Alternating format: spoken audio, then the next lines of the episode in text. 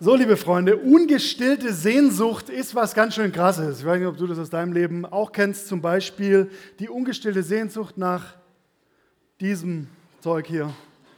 Hagen Dazs, ja, Macadamia Nut Brittle. Kennt das jemand?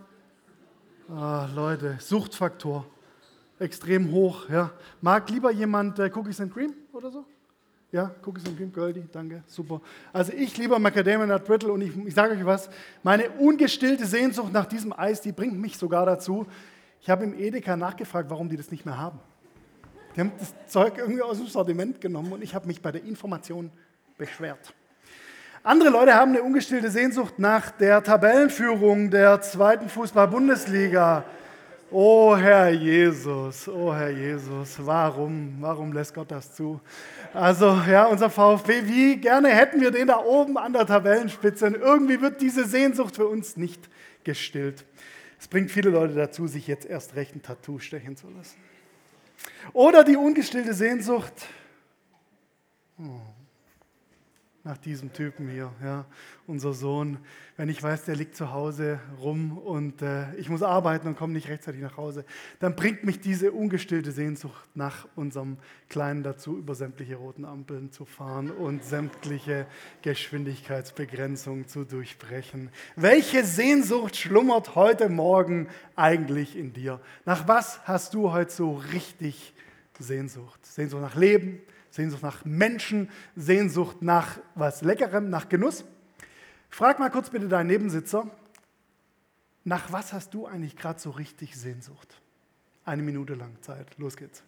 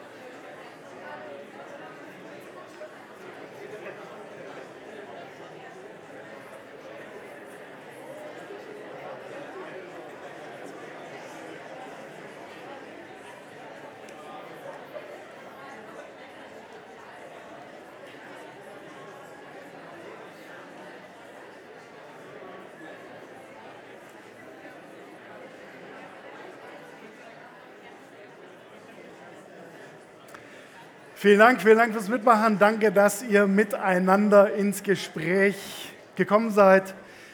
Ich glaube, Sehnsucht, so diese Sehnsucht nach Leben, die wir in uns tragen, die ist eine der stärksten Kräfte auf diesem Planeten. Die bringt uns dazu, Sachen zu machen, die wir sonst nicht machen würden. Die triggert unsere Entscheidungen an. Ich habe diese Woche mit einem jungen Herrn gesprochen. Der hat mir erzählt, er war nationaler Verkaufsleiter von einer großen deutschen Firma, saß in Berlin. Und irgendwie kam eine junge Dame dazwischen und dann ist er nach Stuttgart gezogen und ist jetzt nur noch regionaler Verkaufsleiter in derselben Firma. Überleg mal, Downgrade aus Sehnsuchtsgründen. Sehnsucht nach jemandem und nach etwas bringt uns dazu, Entscheidungen zu treffen, weil Sehnsucht eine der stärksten Kräfte in unserem Leben ist. Unsere Predigtreihe in diesen Wochen heißt Blickwechsel Blickwechsel, der Blickwechsel zwischen zwei Personen, die einen Blick miteinander wechseln, aber auch der Blickwechsel, wenn sich an unserer Sichtweise, an unserer Perspektive etwas ändert. Wir sind im Johannesevangelium angekommen, Buch aus dem Neuen Testament, Biografie über das Leben von Jesus und behandeln da heute das ganze Kapitel 4. Keine Sorge, wir werden nicht jeden Vers von diesem Kapitel 4 lesen, aber die ganze Geschichte, die im Johannesevangelium im vierten Kapitel steht, werden wir behandeln. Wer also Bock hat, es mitzulesen in seiner Bibel, kann das gerne tun. Ein paar wichtige Verse werden auch hier vorne erscheinen. Ich möchte heute mit dir diese Geschichte aus Johannes 4 so schrittweise durchgehen und ich möchte dir da drei Blickwechsel drin zeigen, die wir aus meiner Sicht da drin finden können. Und alle drei Blickwechsel haben eigentlich eine Botschaft. Und das ist mein Gebet heute, dass dich diese Botschaft trifft und dass du heute was mitnehmen kannst für dein Leben. Die Situation, in der wir uns befinden vom Kontext her in Johannes 4, ist die folgende. Jesus, dieser Rabbi, war unterwegs mit seinen Jüngern, man könnte auch sagen mit seinen Schülern, die waren so ähm, durch die Gegend wandern.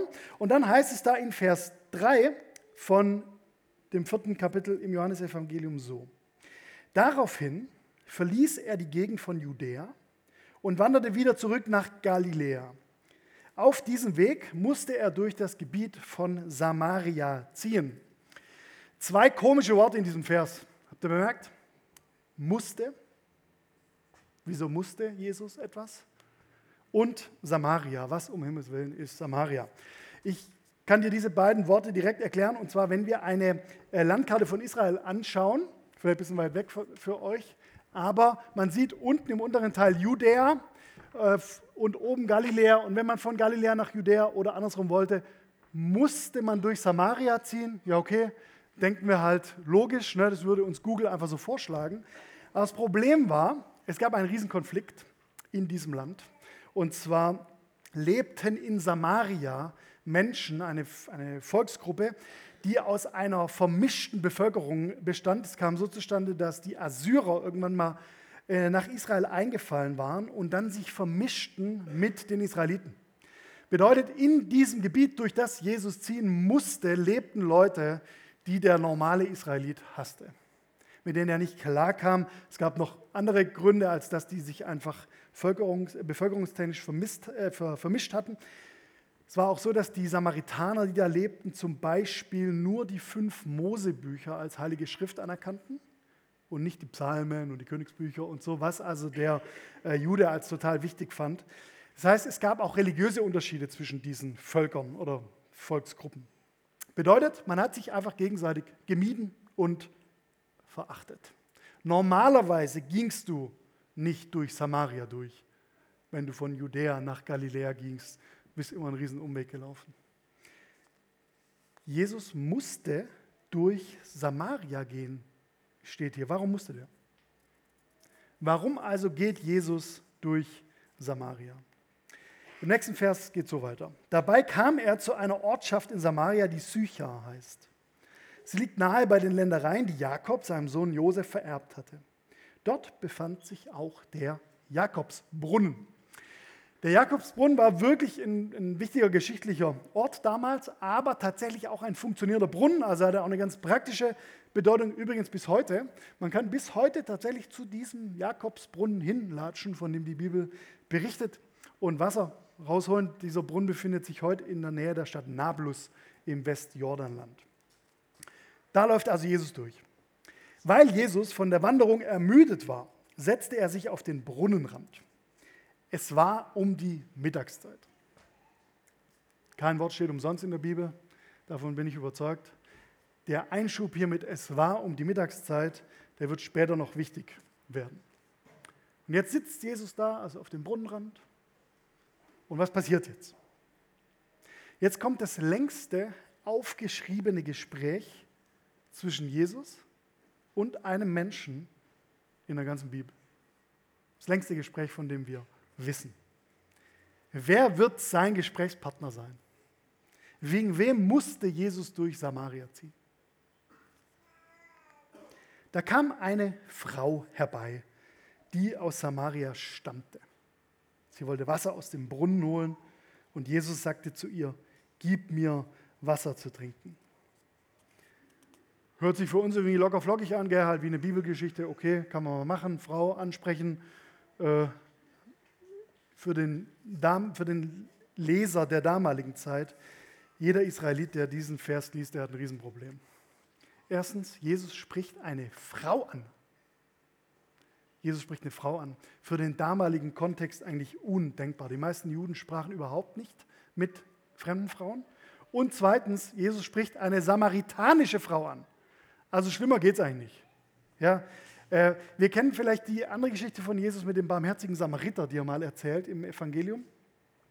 Und die Geschichte ist genauso paradox für einen Juden. Ja? Also barmherzig und Samariter, das passte überhaupt nicht äh, in das Weltbild damals. Gibt es ja gar nicht. Ja? Äh, ungefähr so, wie wenn wir sagen würden, wie ein guter Bon Jovi-Song. Ja, Paradoxon, ja. Also man, man spricht nicht mit, einem, mit einer samaritanischen Frau. Oder ist so, wenn wir sagen würden, wie der sympathische FC Bayern München. Gibt es nicht, ja. Oder wenn wir sagen würden, das das günstige Bauprojekt Stuttgart 21. Aber versteht ihr? Jesus tut hier etwas total Krasses für seinen Kontext. Er spricht mit einer samaritanischen Frau. Skandal. Jesus marschiert hier absichtlich durch Samaria, weil Gott dieser Frau begegnen möchte.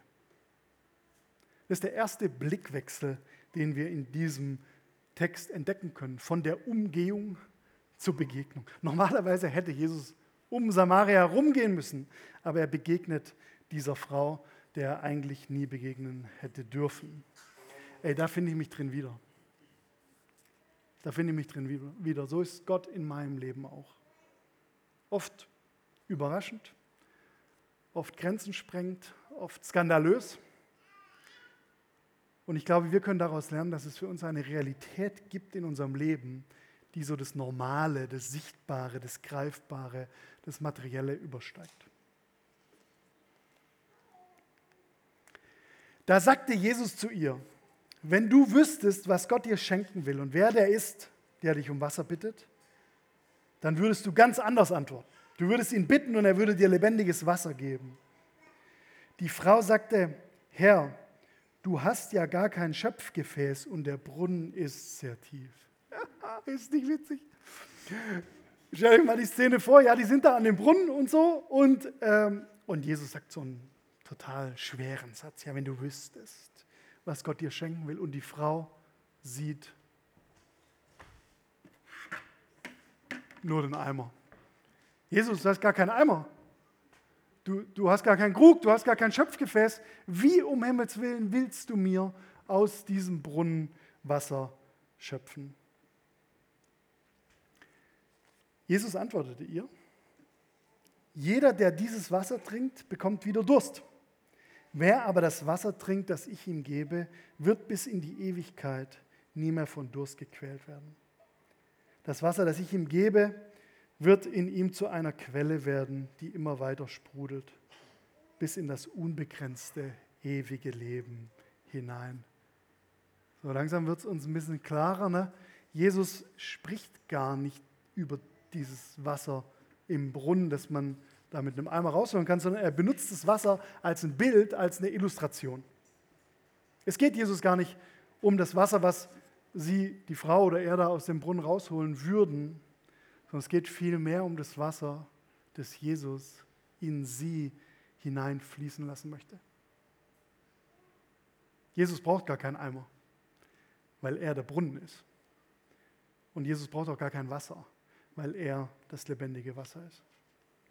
Interessanterweise fragt die Frau nach dem Eimer und die bleibt dabei herrlich dran. Und damit sagt sie ja eigentlich, ey, die Frage heißt, wer oder was füllt eigentlich meinen Eimer?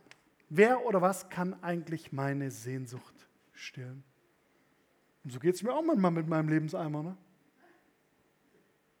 Wer macht den voll?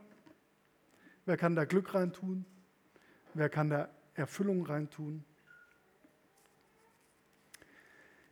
Ich hatte letzte Woche noch eine Begegnung mit einem ähm, jungen Herrn, der in der Arbeit richtig herausgefordert ist. Er hat mir davon erzählt, wie es ihm geht, so in der Situation mit seinem Boss. Ähm, und dass es ihn gerade irgendwie, also dass es ihm gerade gar nicht so richtig taugt und irgendwie mit Arbeitszeit passt es hin und vorne nicht und irgendwie, eigentlich macht es ihm schon irgendwie Spaß, aber die Rahmenbedingungen sind so erbärmlich, dass ich gesagt habe, ich weiß eigentlich, wie lange ich das noch mache. Und er sagte dann so einen Satz, den ich mir gemerkt habe, er hat gesagt, weißt du Tobi, meine Arbeit macht mich gar nicht mehr richtig glücklich. Klar, man will was machen, gell? man will in seinem Job auch was machen, was einen erfüllt.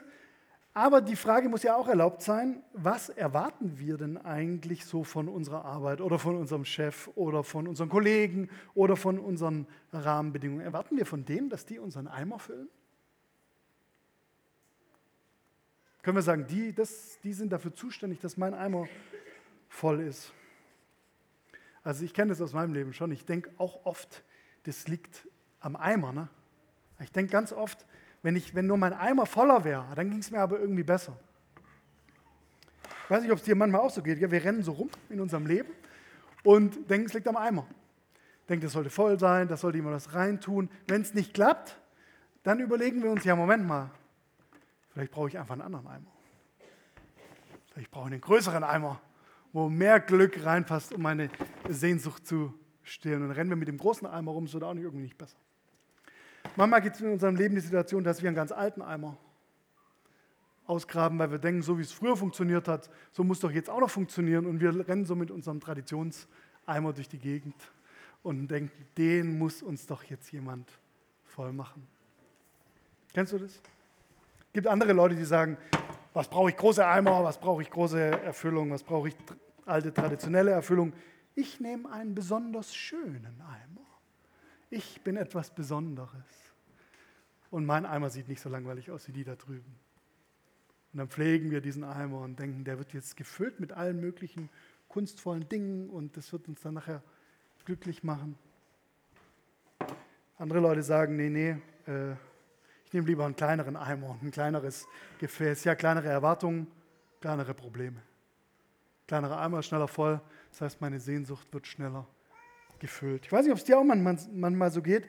Äh, wir sagen so oft, wenn doch nur, wenn ich einen besseren Eimer hätte, ja, wenn ich einen besseren Eimer hätte, einen kleineren, der dann vielleicht schneller voll ist, wenn mein Partner mir doch, meine Partnerin doch endlich mal meine Sehnsucht stillen würde, wenn meine Religion, mein frommer Glaube mir doch endlich mal meinen Eimer füllen würde. Weißt du was, Jesus sagt dieser Frau am Brunnen, es geht gar nicht um Eimer. Es geht gar nicht um Eimer. Wie lange willst du eigentlich noch mit deinem Eimer am falschen Brunnen stehen? Du kannst reich sein, berühmt, religiös, aber nicht glücklich. Über was definieren wir uns eigentlich? Was gibt uns Wert? In meinem Leben gibt es ja gerade einen ganz schön spannenden Prozess. Einige von euch werden das schon mitbekommen haben. Ich mache jetzt seit 19 Jahren hier Jesus-Treff Gemeindeleitung. Und nächstes Jahr im Februar ist Schluss damit. Schon länger angekündigt, gell, dass ich mich quasi hier aus der Gesamtverantwortung rausnehme und ich finde, wir im Jesus-Treff könnten echt mal jemanden oder auch was anderes gebrauchen. Und so kam das dann zustande, dass wir jetzt schon länger als Gemeindeleitung so unterwegs sind und gucken, wie wir uns für nächstes Jahr aufstellen. Das ist die eine Seite. Die andere Seite ist ja, dieser Prozess läuft ja nicht nur hier bei uns in der Gemeinde, in unserer Gemeinschaft im Jesus-Treff ab, sondern der läuft ja auch bei mir hier drin ab. Und ist mir schon aufgefallen, es macht auch was mit mir, dass man so sagt, okay, nach 19 Jahren, nächstes Jahr dann 20 Jahren, bin ich dann nicht mehr der Gemeindeleiter. Bisher konnte ich es immer sagen, ja, Tobi, was machst du so beruflich? Ja, ich leite so eine junge Gemeinde, die ich vor 19 äh, Jahren gegründet habe. Was sage ich denn dann ab März? Merkt ihr? Ganz oft kommen wir in diese Situation rein, dass wir uns über was definieren, was wir machen oder was wir leisten. Und ich merke, das muss ich lernen, mich zu finden, unabhängig von dem, was mein Eimer füllt. Ich muss es lernen, mich zu finden, unabhängig von dem, was ich geleistet habe oder was die anderen über mich sagen. C.S. Lewis hat mal geschrieben, Don't let your happiness depend on something you may lose. Mach dein Glück doch nicht von was abhängig, was du mal verlieren kannst. Ich glaube, es ist eine echte Kunst, wenn wir so leben können wenn unser Glück, unser gefüllter Eimer nicht davon abhängt, was andere sagen oder was wir leisten. Was bedeutet das für deine Situation gerade? Ich glaube, es geht für uns alle nicht um den richtigen Eimer, sondern um den richtigen Brunnen. Das ist der zweite Blickwechsel, der hier in diesem Text passiert, vom Eimer zur Erfüllung. Wo rennst du eigentlich gerade mit deinem Eimer so durch die Gegend und wartest darauf, dass der gefüllt wird?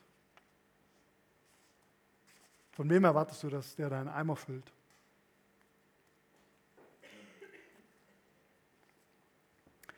In Vers 16 geht es so weiter. Da sagte Jesus zu ihr, geh los und ruf deinen Mann und komm dann wieder. Auch hier wieder hört sich für uns nach einer ganz netten Einladung an. Gell? Jesus sagt zu der Frau, bring mal deinen Typen her, kann ich den mal kennenlernen. Die Frau erwiderte, ich habe keinen Mann. Jesus antwortete ihr, das hast du gut gesagt, ich habe keinen Mann. Und jetzt denkt die Lady, puh, zum Glück, er weiß es nicht. Die Sache mit dem Typen ist nämlich der Grund, warum sie ausgerechnet mittags zum Brunnen kommt. Ja, kein Mensch würde in Israel in der Mittagshitze zum Brunnen gehen. Man geht entweder vor Sonnenaufgang oder nach Sonnenuntergang. Aber mittags geht keine Sau zum Brunnen. Viel zu heiß. Unsere Frau hier, die geht mittags, weil sie niemanden treffen will. Sie geht mittags, weil es ihr peinlich ist, was in ihrem Leben abgeht. Und so sagt Jesus zu ihr, doch, du hast schon fünf Ehemänner gehabt und der, mit dem du im Augenblick zusammenlebst, ist nicht dein Mann. Was macht Jesus hier? Jesus weiß Bescheid, weiß Bescheid, wie es ihr geht. Und wenn man das so liest, dann, dann denken, kriegen wir auf einmal so ein bisschen so ein beklemmendes Gefühl, oh Jesus, ey, der entblößt jetzt hier diese Frau, gell, der entlarvt die, will ja die etwa fertig machen. Ich habe auch im, in einem Kommentar äh, über diese Stelle gelesen, ja, so ist es mit unserer schrecklichen Welt. Ja, da passieren Haufen schreckliche Dinge und deswegen muss Jesus das hier entlarven, den moralischen Verfall und was weiß ich. Das ist ehrlich gesagt nicht der Jesus, den ich kenne. Jesus macht hier was anderes. Jesus macht das hier. Der macht ein Röntgenbild. Der macht das, was beim Röntgen mit uns passiert. Beim Röntgen sind wir beim Doc gell? und der macht ein Foto von unseren Knochen oder von unserem Knie oder was auch immer das hier sein könnte. Warum? Weil er uns helfen möchte, weil er herausfinden will, was bei uns los ist, um die richtige Therapie, die richtige Lösung zu finden. Jesus macht hier ein Röntgenbild von der Frau, und zwar weil er ihr Versorgungsproblem aufdeckt. In der damaligen Kultur war der Ehemann immer die Versorgung, der Versorger der Frau. Und Jesus sagt, dich versorgt gerade niemand, ist nicht gut. Jesus möchte, dass diese Frau versorgt ist, weil es Gott gut mit uns meint. Jesus sieht tiefer, weil es gut für uns ist. Ich glaube, hier geht es nicht um eine Entlarvung sondern hier geht es um eine Versorgung. Da sagte die Frau zu ihm, ich weiß schon, dass der Messias kommen wird, der auch Christus genannt wird. Der wird uns das alles ganz genau erklären. Wie witzig ist es? Ich liebe die Bibel. Ja? Also spätestens hier muss man laut loslachen. Ja, wir wissen jetzt mehr, als diese Frau weiß und sie sagt es auch noch. Ja, ich weiß schon, dass der Christus irgendwann mal kommen würde. Und der Messias sitzt schon lang vor ihr glaube, uns geht es manchmal auch so. Ne? Wir reden über Glaubensthemen äh, immer so im, im Futur, immer in der Zukunft. Ich weiß schon, dass es irgendwann mal, irgendwann mal wird es schon besser werden, irgendwann mal wird Gottes Begegnung so, ich muss erst mal und das klar kriegen und dann kommt was anderes. Ich sage dir mal was. Jetzt, jetzt ist immer der beste Moment für eine Gottesbegegnung. Da sagte Jesus zu der Frau, ich selbst bin es, der hier mit dir redet. Das ist ein Satz, den können wir für uns heute Morgen hören. Gott sagt es auch zu dir. Ich bin derjenige, den du suchst. Ich bin's. Was diese Welt dir nicht geben kann, kann ich dir geben. Was Erfolg dir niemals geben kann, kann ich dir geben. Was die Befüllung deines Eimers dir niemals geben kann, kann ich dir geben. Was das Geld, der Besitz, die Sehnsucht dir nicht geben können, kann ich dir geben. Ich bin es. Wir sehen hier an dieser Stelle eine Weisheit, die wir schon öfter mal gelesen oder gehört haben, was Augustinus von Hippo getextet hat. Du Gott hast uns zu dir hingeschaffen und unruhig ist unser Herz, bis es ruht in dir. Und dann kommt das Ende der Geschichte. Vers 28, Schlüsselvers. Da heißt so, da ließ die Frau ihren Wasserbehälter stehen. Bedeutet, die hatte die ganzen Verse, die wir bisher gelesen hatten, immer noch das Eimerchen in der Hand. So stand die da. Und jetzt kommt die Wende und die Bibel sagt, da ließ die Frau ihren Wasserbehälter stehen. Weißt du, wen sie am Brunnen traf, war viel wichtiger, als was sie am Brunnen holen wollte. Wen sie am Brunnen traf, war viel wichtiger als das, was sie holen wollte. Ich liebe diesen Vers. Da ließ die Frau ihren Wasserbehälter stehen, lief in die Ortschaft und erzählte den Leuten, kommt alle mit und schaut euch den Mann an. Was passiert hier? Der dritte Blickwechsel, nämlich der Blickwechsel von außen nach innen. Auf einmal wendet sich der Blick der Frau von außen, gell, von diesem Wassereimerchen, was sie eigentlich voll machen wollte und womit sie dann mit ihrem Wasser zurück ins Dorf gehen wollte, Und auf einmal wendet sich ihr Blick nach innen und sie fragt sich, was brauche ich eigentlich wirklich? Diese Frau kam zum Brunnen, sie traf den Brunnen und am besten, sie wurde sogar ein Brunnen. Sie wurde zu einer Quelle für ihre Stadt. Also diese Geschichte ist ja wohl der Wahnsinn. Ich möchte es dir mal heute als eine Zusage für dich formulieren, was wir hier rausnehmen können. Weißt du, wir können alle unsere Lebenseimer weiter füllen. Spricht da auch nichts dagegen. Aber unser wirkliches, unser wirkliches Glück wird in diesem Leben nicht von außen kommen, sondern von innen. Gott kennt unsere Sehnsucht nach Leben. Und es dreht unseren Blick. Diese Geschichte der Frau am Brunnen, die fordert uns heraus, ein Leben mit echter Erfüllung zu leben. Ich habe in diesen Tagen was von Scott Harrison gehört, so sieht er aus. US-Amerikaner, war zehn Jahre lang sehr erfolgreicher Nightclub- und Party-Promoter in Manhattan. Hat richtig fette Partys organisiert für die ganz Großen, zehn Jahre lang sehr erfolgreich. Und dann gab es eine Wende in seinem Leben, als er zwei Jahre auf so ein ähm, Krankenhausschiff als, als, Fotograf mitgefahren ist. Und die sind in der Welt rumgefahren, haben überall medizinische Hilfe gebracht, wo sie ankamen. Und Scott Harrison hat in diesen zwei Jahren auf dem Schiff eine Sache bemerkt, nämlich dass in sehr vielen Teilen dieser Welt sehr viele Menschen keinen Zugang zu sauberem Trinkwasser haben. Ungefähr einer von zehn Menschen dieser Erde hat keinen Zugang zu sauberem Trinkwasser. Und als Scott Harrison von diesen zwei Jahren auf dem Schiff zurückkam, hat er Charity Water gegründet. Und seitdem er das macht, schwappt das Wasser, das sie auf total unterschiedliche Weise in total viele äh, Gegenden dieser Welt bringen, schwappt es zu vielen Bedürftigen. Eine sehr plakative Geschichte, ja? Gerade noch Partykönig und äh, Kohle ohne Ende verdient und dann Charity Water, damit trinkbares Wasser zu mehr Menschen auf dieser Erde kommt. Vielleicht geht es ja ein bisschen in die Richtung, wenn jemand tatsächlich seinen Brunnen findet.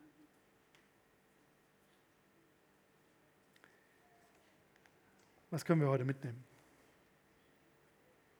Besser gesagt, was können wir heute hier lassen? Eine bessere Frage. Was können wir heute eigentlich hier stehen lassen? Welchen Eimer kannst du heute getrost hier im Witzemann lassen?